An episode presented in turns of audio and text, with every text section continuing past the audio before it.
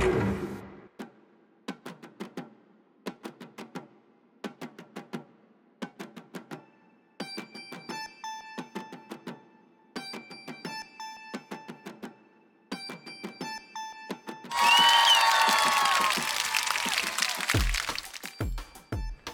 んにちは、トミトです。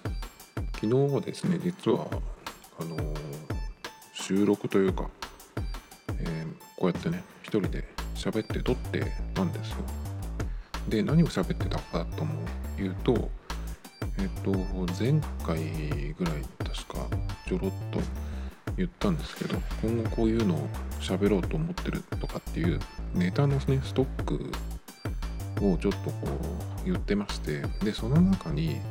あのカメラアプリをいろいろ使ってるやつをねそのフォルダーを別にしてね、えー入れてたりするくらい結構あってでそれの話をしようと思ってるっていうふうにいう話をしてたんですよ。でもともとはえっと「マツコの知らない世界」っていう番組で高校生のえー JK ね JK の2人が出てきてて、えー結構そのいろんなその写真とかカメラアプリをマツコに紹介するっていうね、えー回をやってたんですよ。でそれが結構もう2ヶ月ぐらい前になっちゃうんですけど2月に放送されてたやつで。でそれっていうのはやっぱりその JK が紹介するっていうのもあってあの、まあ、いろんなアプリを紹介してたんですけどあの時間が割かれてたのはやっぱりその自撮りで、えー盛るっていうそこがやっぱり一番メインだったんですね。だけどまあそのい女の子とかじゃないとその盛る系のアプリってそんなに使わないと思うんですよ。まあどうなんだろう。社会人以上の人でも自撮りとかすんのかな女の人は。まあでもするか。まああとはね男だとねあんまり、えーしないと思うんですけどまあそういう人用に自撮りっていうところ自撮りとかその顔面を盛るとかっていうねいうことじゃない用途以外のそのカメラアプリのいろんなねそのこんなものをこういうふうに使ってるとかっていう紹介みたいなのをねやろうかなと思ったんですよ。結構本当にいろいろ使ってまして撮るアプリだけでも結構あってですね。で撮るやつそれから、えー編集というかその調整なんて言ったらいいの？エディットするやつ。画像編集ねするやつ。それからイラストっぽくするやつ。も結構好きでいろいろ試してて。でまあ今残ったのが2つぐらいかな。こんだけあればいいやっていう感じで。2つあるんですけど、まあ、それとかね。あとは動画の方。とかそうですね。まあいろいろあとは高感度撮影できるやつとか、えー長時間録音のやつとかね。いろいろあって。でそれをね昨日ちょっと撮ってたんですよ。結構長長く喋っててやっぱりあのアプリの数が結構あるっていうのもあって1時間近く喋ってたんですよ。でそれはもともとブログにしようと思って書いてたんですよ。下書きを。で書いたのがえさっき言ったそのテレビがねマツコのテレビが2月に放送されてでその次の日とかにすぐ書き始めたんですよね。でブログに書く場合ってやっぱりそのアプリの紹介なんでちょっとその画面の写真とかも用意したりとかあとはリンクを貼ったりとかっていうまあ作業がね必要なんですけど文章自体は全部もう書き終わってそのなんだっけ画像とかをそういうブログの形にするためのねまあ素材はいろいろ用意しないとなと思ってたところで結構面倒になってきちゃってそのまんまほったらかしにしてたんですね。なのでちょっとブログにするにはもうちょっと鮮度があのまあその方向が違うんで、まあ、いつやってもいいかなと思うんだけどそのマツコの番組っていうそこをやっぱりその取っかかりにしたいなと思ってたのでまあそれをやるにはちょっと時期をね逃したかなと思って。まあお蔵入りじゃないですけど。まあちょっとボツになりかけたんですね。なのでまあせっかくそこまでね下書きをしたから、まあ、それをもとにここで一個ネタとして消化しようと思ってたんですよ。でその下書きをこう読みながらっていうかねその、まあ、台本みたいにして上からこう喋ってたんですよ。そしたら下の方まで来た時にでもなんかちょっと足りないなと思いながら喋ってたんですよ。で下の方まで来た時にねえっと結構僕にとってはその大事なあの画像編集 iPhone で画像編集する時に必ずこれは使うっていうその、えー、結構キーになるアプリがあるんですけどそれのことを書いてなかったんですよ。であれと思ってどうしようかなと思ってそれをそのまま喋ろうかなと思ったんだけどそれが書いてないってことはっていうかねちょっと考えてその下書きを読み直してたらあの完成したと思ってたんですけどしてなかったんですね。まず文章すらまだ全部そのどのアプリをどういうふうに使うかっていうそのそれがねまず完成されてなかったっていうことでこれじゃあちょっとダメだなっていうことで1時間近く喋ってたんですけど結局それはまあそこでボツになりました。まあネタ自体は使えるまだ。ネタなんでもうちょっとだからなんとかしてここで喋ろうかなと思うんですけど、まあ、アプリのねその紹介するものの数が結構多いのでその分ちゃんとねあのアップストアのリンクとかをちゃんと取ってやらないといけないんですけどまあブログ書くのに比べたらねその画像を用意しなくていいっていうので楽なのは楽なんですけど。まあでもねやっぱりそういうやつだとこのアプリとこういうふうに映すとかこういうふうに、ねえー、その加工するみたいなね。っていうのを見せた方が早いんでやっぱりそのブログ向きなんですけどまあ何でも今はここのポッドキャストでやってしまおうっていうふうになってきてるので、まあ、そのままちょっと喋ればいいんですけど。まあだからもう一回だからちょっとフォルダを見直してあれからちょっとやっぱり増えてるものとかもあったりするんで基本的にその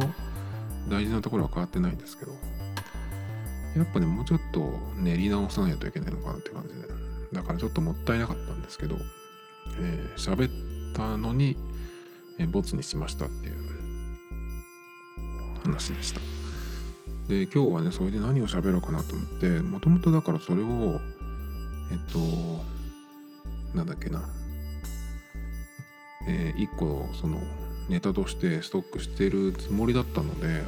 ちょっとねあのもう予定がずれたっていう感じなんですけどまあだから今日はちょっとまあいいつもの感じでえっ、ー、とニュースとかをブックマークしたものからねちょっと消化していこうかなと思うんですけど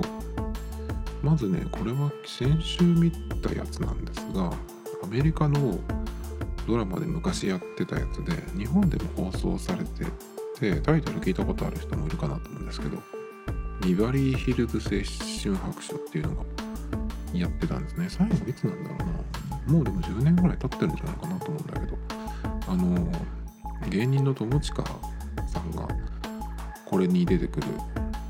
これに出てくるキャラじゃないんだけどこれっぽい感じ。のそのキャラをねなんかコントでやってたんですけど。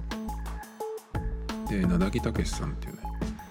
えー、芸人さんがこれに出てくるディランっていう役をね、えー、まあそのコントというか、まあ、ネタとしてやってた時もありましたね。だけど結構そのそれで笑ってた人もこのドラマ自体がそんなに知ってたのかなどうなのかなっていう感じですね。僕はねこれもともと一番最初はビバリーヒルズ高校白書っていうので始まったみたいなんですけどその後青春白書っていうになってでまあアメリカのドラマって今これ当たり前ですけどシーズンがこうどんどん進んでいくってやつで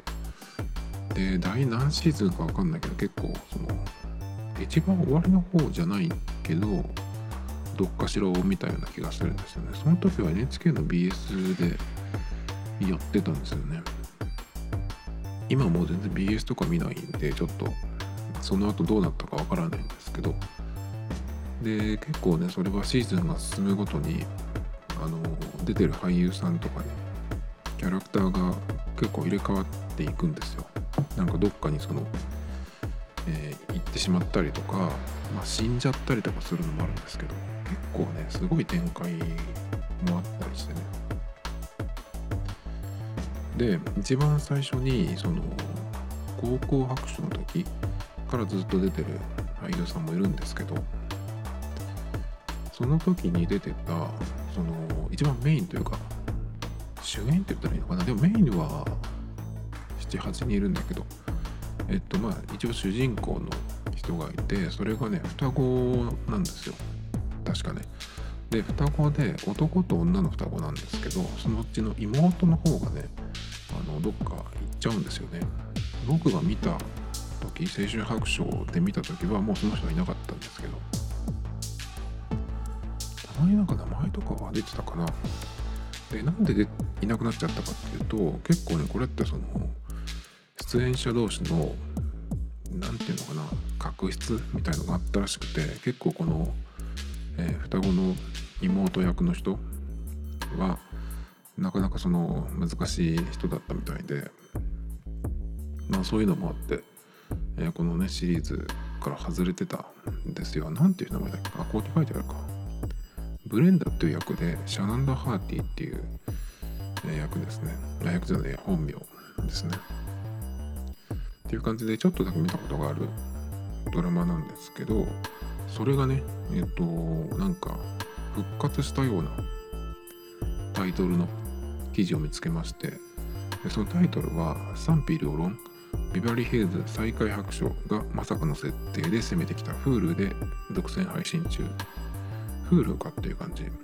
Netflix じゃないんだって感じでね。ちょっと、え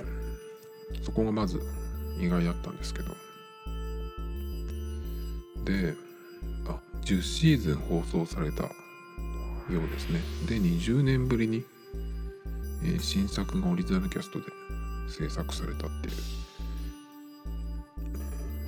っていうなんかそのまあニュースがまずあったらしいんですけど日本では2019年12月24日から、えー、Hulu で独占配信してるらしいんですけどなんかこれがねその前にやっていたドラマのその続編っていう感じではないみたいです。なんでかっていうとどうなってるかっていうとえっとフェイクドキュメンタリーモキュメンタリーっていうらしいんですけどどういうことかよくわからないんですけどこれだけ聞くとだからそのこのなんとか白書っていうので、えー、まあ、その昔出てた俳優さんたちが出てくる出てきてまだ配信するっていうとね、ま、ドラマがその前の役でやると思うじゃないですか。でもそうじゃなくて、えー、と出てくる俳優さんたちはその前の、えー、まあ、オリジナルの時の、え、役者さんたちなんですけどその昔やっていた役をやってるんじゃなくて本人役で出てるそうです。だからねなんかそのどこまでが本当でどこまでが、えー、フィクションなのかみたいな感じの作りになってるみたいで。もうなんかよくわかんないですね。でねこれね僕が見てた時に最後のねスタッフロールのところでねすごい結構気になるとこがあってえっ、ー、と主人公のブランドンっていうのがいるんですけどそれをやってたジェイソン・プリストリーっていう役者さんがいるんですけど最後のねその日本版のドラマ見ててる時に、えー、そのスタッフロール見るとスタッフロールって言ってもまあ最後にパパッとちょっと出るだけなんですけど監督制作だったかな？その結構そのまあドラマの、えー、トップみたいなところに出てくる名前、普通はその役者じゃなくてま監督の名前が出ると思うんですけどそこにね、えー、ジェイソン・プリストリーって出てたんでだからそのブランドンをやってた人が結構そのドラこのドラマをねそのシーズンが、えー、進む進んでった後はあの仕切ってたっていう感じみたいですね。でねもう一個ねずっと気になってたとこがあってえこの中でねドナっていう役のをやってたえっとねこの人なんて名前だっけなトリ・スペリングかなっていう女優さんがいるんですけど最後にそのスタッフロール見てると制作だったかなのところにスペリングエンターテイメントっていうふうに会社の名前が出てくるんですよ。っていうことはその制作会社の娘がこのメインキャストに入ってるっていうなんか結構その辺も、うん、なんなんていうのかな。まあよくありそうっちゃありそうなんだけど。なんかその強引な感じがすごいなと思って。っていうようなねところが一番その、ね、まあ記憶に残っているっていう感じなんですけど。それがねまたこういうちょっとなんか微妙なことをやっているっていう感じでね。なんかこういう、まあ、バンドとかもそうですけど10年以上前これはまあ20年前ですけどにその一世を風靡したフィットしたものがこう戻ってくるというか復活する。こういうのってなんかやっぱりちょっとうんまあ見たい人はそのずっとねその好きだった人は見たいっていうのもあるだろうしバンドとかもね再結成するなら見たい聞きたいっていうのはあると思うんですけどやっぱりでもそういうのって一度終わったものをまたこう引っ張り出してきて、えー、やるっていうのはねあんまりろくなことにならないですよね。バンドとかもあの新作よりもやっぱり昔の曲の方が盛り上がるっていうのがほとんどだろうしバンドとかで再結成してその再結成後の曲の方がこう代表曲というかね、えー、そういう風になるなったとこってあんのかな？あんまり聞いたことがないんですけど。でねこれをねやっぱり見てるとその昔のものっていうかその古いものをこうどう付き合っていくか、まあ、自分のこう年齢が上がっていくと、まあ、例えばその高校の頃に、えー、見てたものとか、えー、好きだったものとかね。っていうのがその大人になった時に、えー、ずっと好きな人もいるじゃないですか。一度こう好きだともう本当に子供の頃から好きなものが大人になってもずっと好きとかねえー、音楽とか映画とか、まあ、ドラマとか、えー、映画漫画アニメの人もいるでしょうしそれとかあとは何かな、まあ、スポーツとかどうなんだろう。まあでも野球好きな人とかずっとその時のこととか言ってますよね。あの時のなんかあの選手がどうだとかね言ってますよね。あとは洋服とかかな僕が。ピンとくるやつだ。でそういうものとこうどう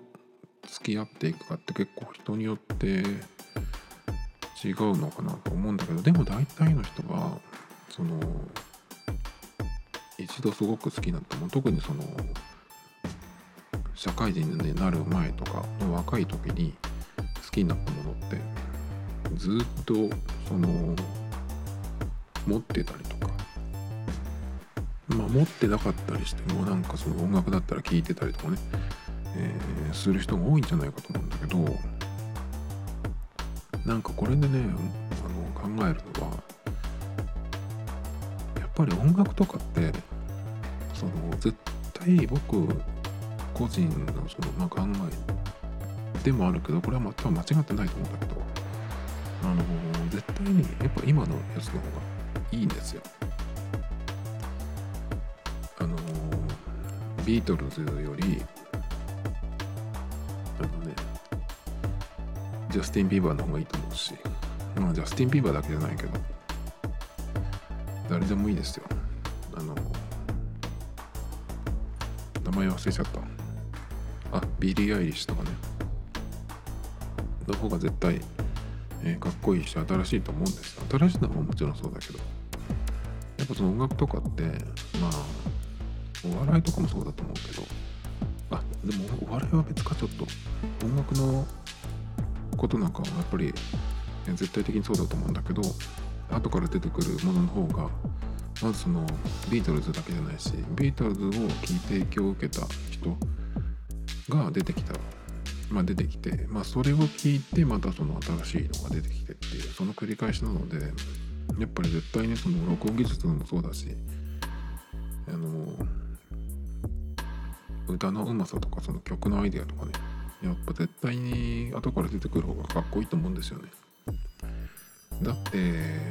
なんだろうな小室哲哉がものすごく売れた時代があったわけですけどだけどね今小室哲哉の曲を聴いてそんなにいいかっていうと例えばまあメロディーとかはあの何て言うのかなそのキャッチーなものだったりすると今聴いてもね、えー、聴けるっていうのもあるかもしれないけどやっぱり絶対古いと思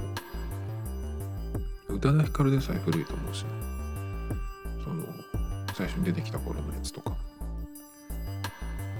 まあねでもビートルズとかのことを言うとこう結構やっぱり熱狂的な人がいるんで。あれですけどね。だけどやっぱりそのやっぱ新しいものを聞いた方がいいんじゃないかな。まあ好き好きだけどやっぱりその受け取るセンスというかそれをこうアップデートしていく方がなんか個人的にはそういう方を大事にしたいなと思うんで自分がなんかその若い頃、子供の頃子供ってわけでもないけど高校生の時とかにねえなんかいいなと思ったものとかをそのやっぱりねなんだかんだで今の Apple Music とかで昔好きだったものとか見つけるとちょっとこう聞いちゃったりとかね、まあ、ライブラリーに入れちゃったりとかするんですけどまあでもそんなに聞かないですね。だから忘れてるぐらいがちょうどいいんですよ。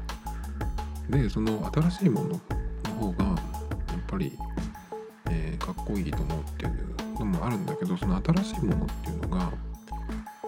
新しく作られたもの生まれたものっていうだけじゃなくて自分にとって新しいものっていうのをどんどんこう入れていくっていう風にしようと思ってるんですよね。鈍らないように。で自分にとって新しいものが、1950年代に作られた音楽っていうこともあるだろうし昨日出た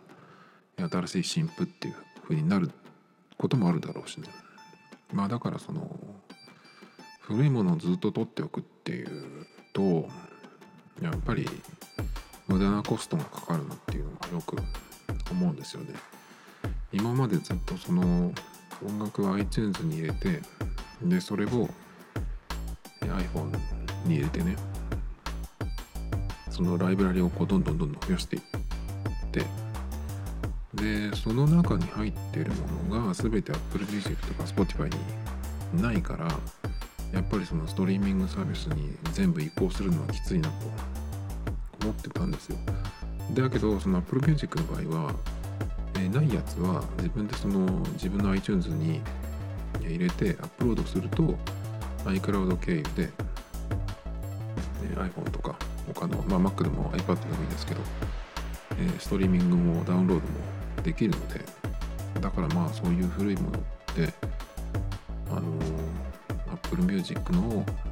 中にないやつはねその自分でこう入れて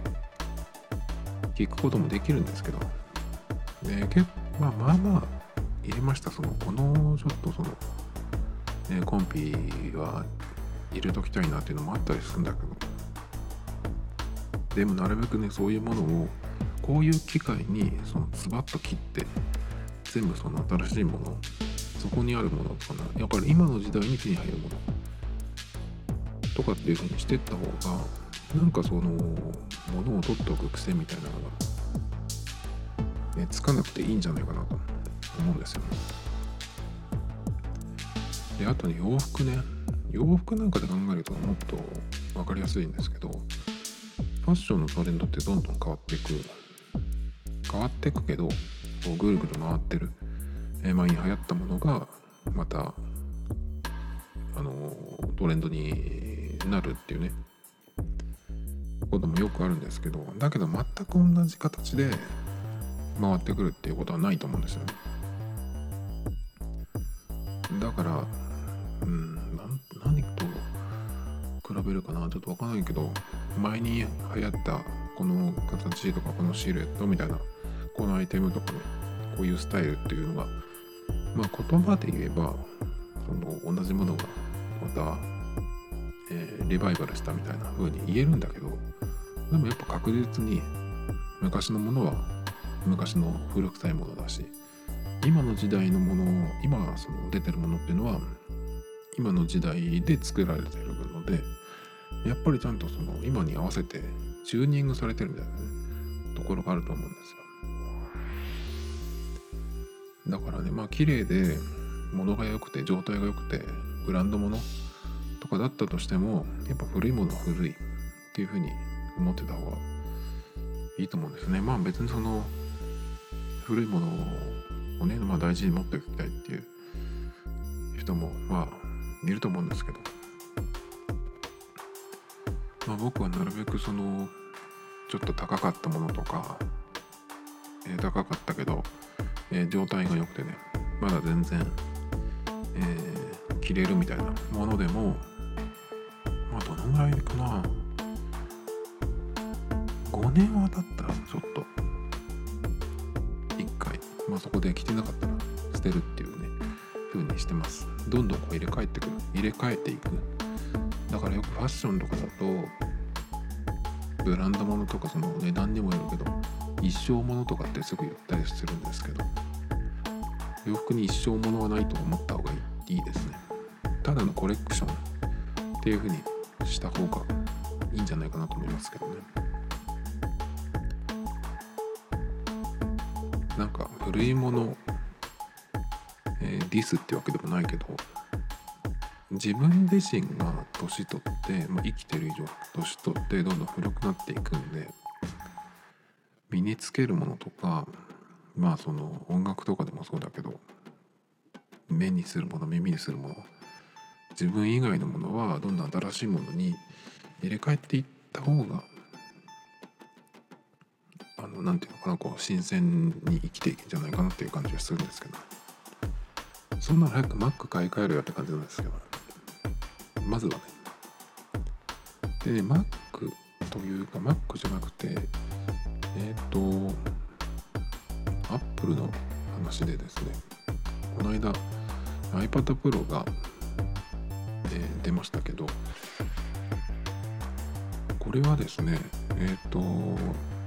ちょっと気になってたとこがあったんですよ。実は前に iPad Pro が出た時今まだ発売もう発売されてるのかなだから前の iPad Pro ですね。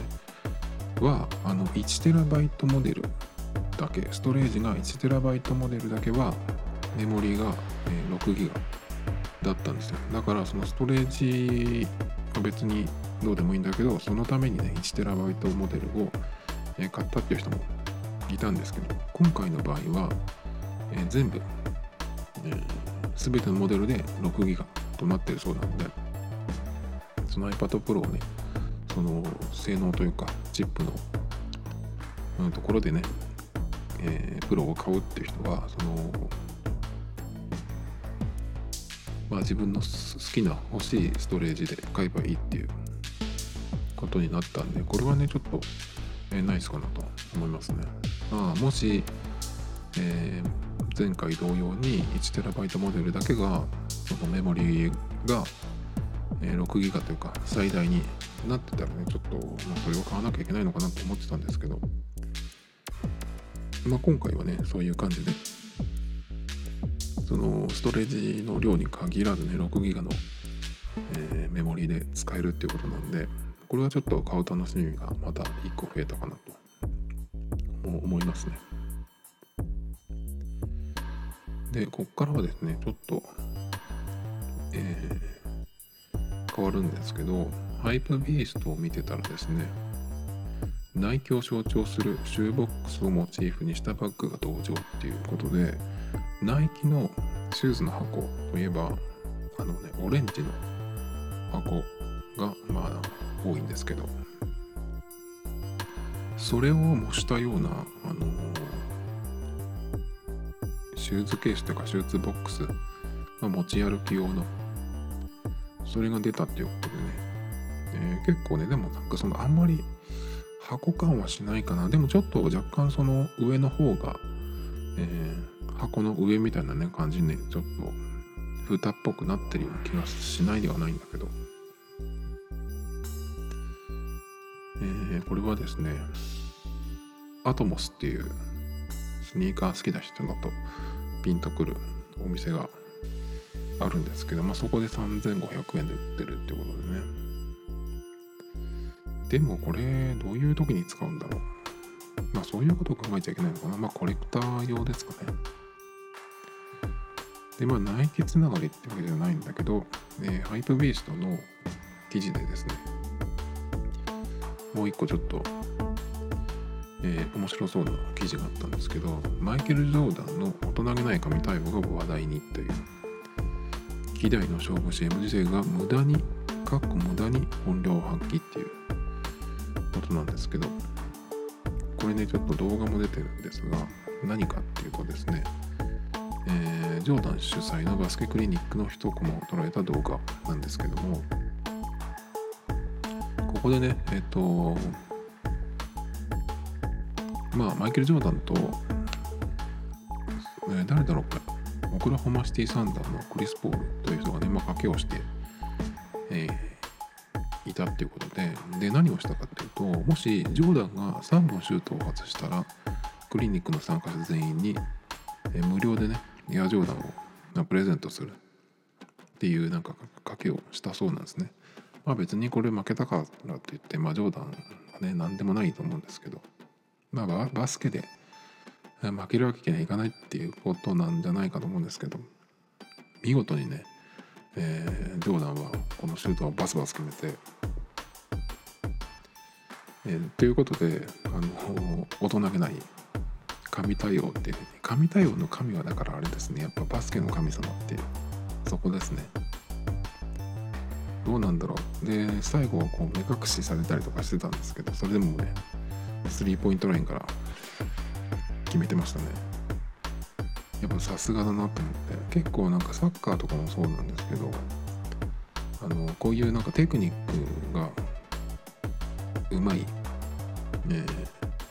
テクニックがすごく長けてる選手ってあの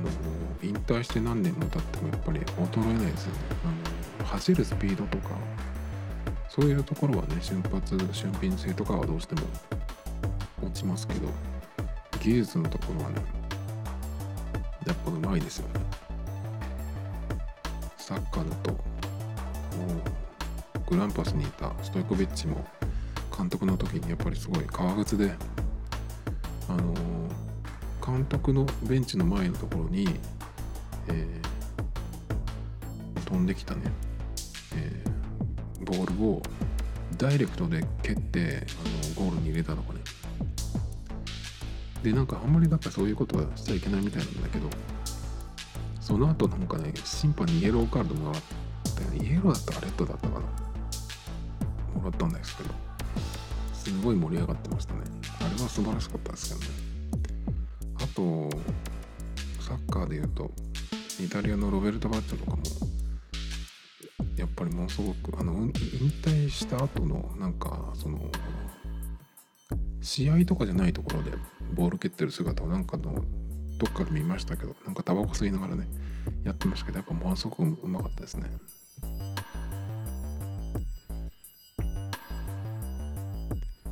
でこのジョーダンのやつは結局はどうしたのかな？みんなにプレゼントとかシュートは全部決めたけど、えー、シューズをあげたりとかしたのかな？どうなんだろう？あとねこれはえもう一個、ね、違うところのニュースで IT メディアニュースなんですけどこれはあのまた違う紙対応でこっちの方がなんかえっとまあいわゆる神対応なんですけど今のねそのテレワークなんて言うんだっけえっ、とワークフロムホームっていうのかな。それ用に、えー、ティアックっていうね、えー、会社がそのテレワーク向けにオーディオインターフェースとマイクを無償提供。ということでですね。これはすごいなと思いましたね。えっ、ー、とですね。えー、まあこれもタスカムっていうブランドっていうかなんですけど結構その何用かなインタビュー取ったりする人とかっていうとまあそんなにいないだろうけど ASMR とか好きな人だったらねタスカムとかズームとかっていうそのマイクのメーカー結構そのピンとくるんじゃないかと思うんですけどそのタスカムですね。その、えー、タスカムがオーディオインターフェース。これが、えー、8580円で売ってる商品。それと、えー、マイクの方はですねマイクというかレコーダーですね。USB マイク機能搭載のレコーダー。これがまあ14,300円。で販売されてる製品なんですけど。いやこれねちょっとインターフェースオーディオインターフェースは割と安い方の部類に入るんじゃないかと思うんですけどだけどやっぱりこのインターフェースがあるかないかでだいぶその変わってくると思うんでかなり重要なものだしそれかねこのレコーダーに関してはねいや結構この値段このマイク相当いいものですね。本当に神対応じゃないかなと思うんですけど、えー、企業のその総務部門から出てるテレワーク推進担当者の人がね特設サイトのところからこう申し込みができるらしいです。いやこれすごいな。だからあれなんですよね。なんかこの間バックスペースでもってましたけどこの大勢がそのリアルタイムで音声とそのカメラを使って、まあね、オンラインでねそのミーティングとかする時やっぱりそのまずヘッドセットがあるヘッドセットを使ってるかどうかでだいぶその音声が違うよっていう話をしててで何と比べてかっていうとそのパソコンのマイクと比べてまあそりゃそうですよね。だって一個その今僕は、えー、iPhone にマイクをつなげて撮ってますけどこういうのに1個使うだけでまあ全然違うしもうだって見た目からして違うじゃないですか。iPhone のマイクは結構性能いいかなと思うんだけどパソコンのマイクでやろうっていうこと自体がねまずちょっとどうかしてると思うんでなんかマイクそのねそのテレワークで家でミーティングするとかねしなきゃいけないっていうふうになった時に普通マイク用意しないと思うんだけどでもね全然そういうのをやらない人が多いらしいです。だってさ今ってオンライン英会話とかあるじゃないですか。でもオンライン英会話なんて最近始まったやつじゃないですよね。あのもう78年前から通に普通の人が、えーと、フィリピンの先生とかとその朝早く英会話してからなんか出かけるみたいな、ね、そういうのをよく聞いたことありますしなんか僕が前に、えーと、付き合ってた女の子がそういうのやってたんですよね。やってたってその先生じゃなくて習う方ねもともとその人はあのなんだっけなあれ短期留学のやつ。忘れちゃいましたまた名前も。30歳まで行けるやつ。に、えー、あワーワーキングホリデー。ワーホリで、えー、いろんなとこに行ってたんですけど、まあ、日本にいる時にその鈍らないようにというかね。っていう感じで、ね、オンラインの英会話やってるとかってね言ってましたけど。でああいうのを見るとその今だったらそういうのがこういうサイトでいろいろやってるよってね、まあ、日経トレンディみたいな雑誌があの特集したりするんですけどその時に画面のその何写真というか画像が出るんですけど必ずみんなヘッドセットしてますね。だからそのパソコンに向かってまあカメラはいいとしてもいいとしいいのかなわかんないけど自分のその目の前にカメラがあるんだったら、ね、いいと思うんですけど音声に関してはやっぱりマイクなりヘッドセットがあるっていうのがやっぱ常識じゃないかなと思うんだけど。でもあとあれですね。このマイクとインターフェースを無償提供ってもすっごい超太っ腹だと思うんですけど一番大事なのはやっぱりパソコンですよね。パソコンのスペック。具体的に何どのぐらいのことをするのにどのぐらいのスペックのものがないとダメなのか。そのホスト側はやっぱり一番パワーがあるあ必要みたいですけど。だからまあね PC はしっかりそのちゃんとしたものをね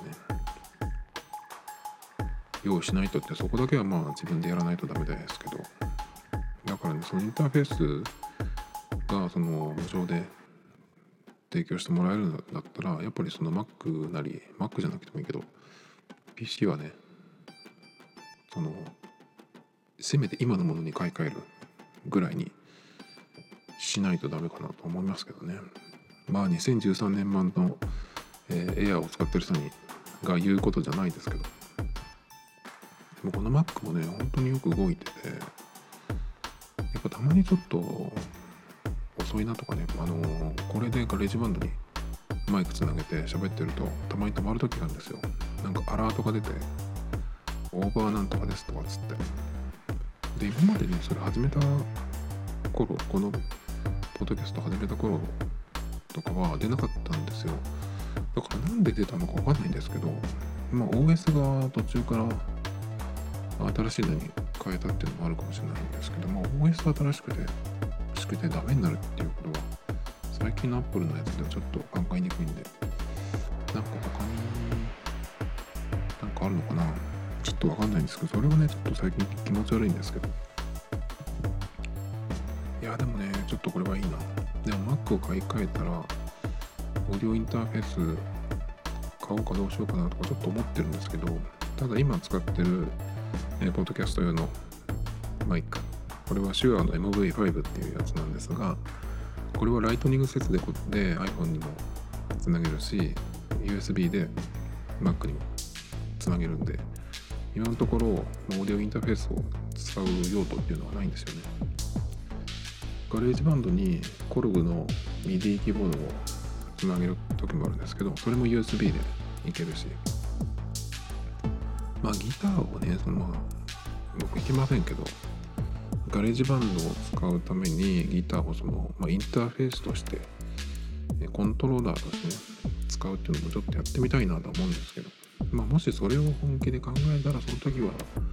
オーディオインターフェースを初めて買うのかなっていうふうに思ってますけどやっぱインターフェース見に行くとすごいいっぱいあって一番高いの買えばいいかなとか思うんですけど多分やっぱりその用途によっては、何用に使うのかっていうのがやっぱり一番大事で。ただやっぱその音をきれいにこういう喋ってる音をきれいに撮りたいっていうんだったら実はそんなにインターフェースに凝らなくてもいいっていう話も聞いたりするんで。まあだからねその時やっぱ音楽用に使うかこういうのを撮るために使うか。まあその辺からですかね。まあでもこれはちょっとえー、すごいいいなと思いますけど僕このマイクが欲しいです。テレワークやんないですけどね。Tomito Times Podcast. This program was broadcasted you Anchor FM.